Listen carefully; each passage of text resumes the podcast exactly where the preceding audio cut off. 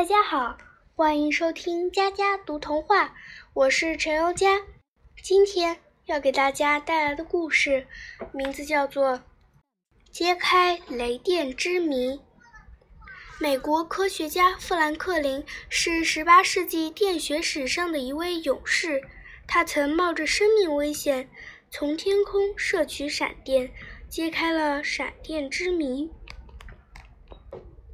之前人们一直认为天空中出现电闪雷鸣，这是大自然在显示神威。可是富兰克林却大胆地提出，那是大自然的一种放电现象。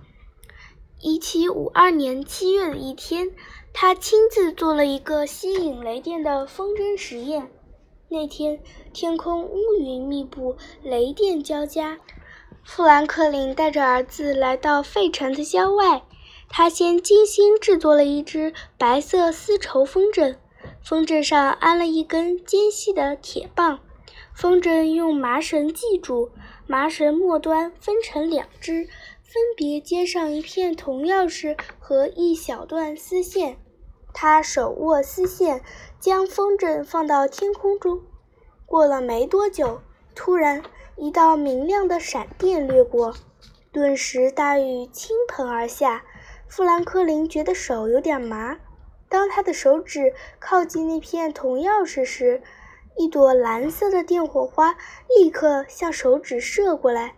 他感到手臂一阵麻木，差一点儿被击倒。这时，他兴奋地叫了起来：“这就是电，和实验室里的电火花完全一样！”风筝实验轰动了全世界。后来，富兰克林还发明了避雷针，使千万栋楼房和高塔避免受雷电的袭击。我的故事讲完了，谢谢大家，欢迎下次收听。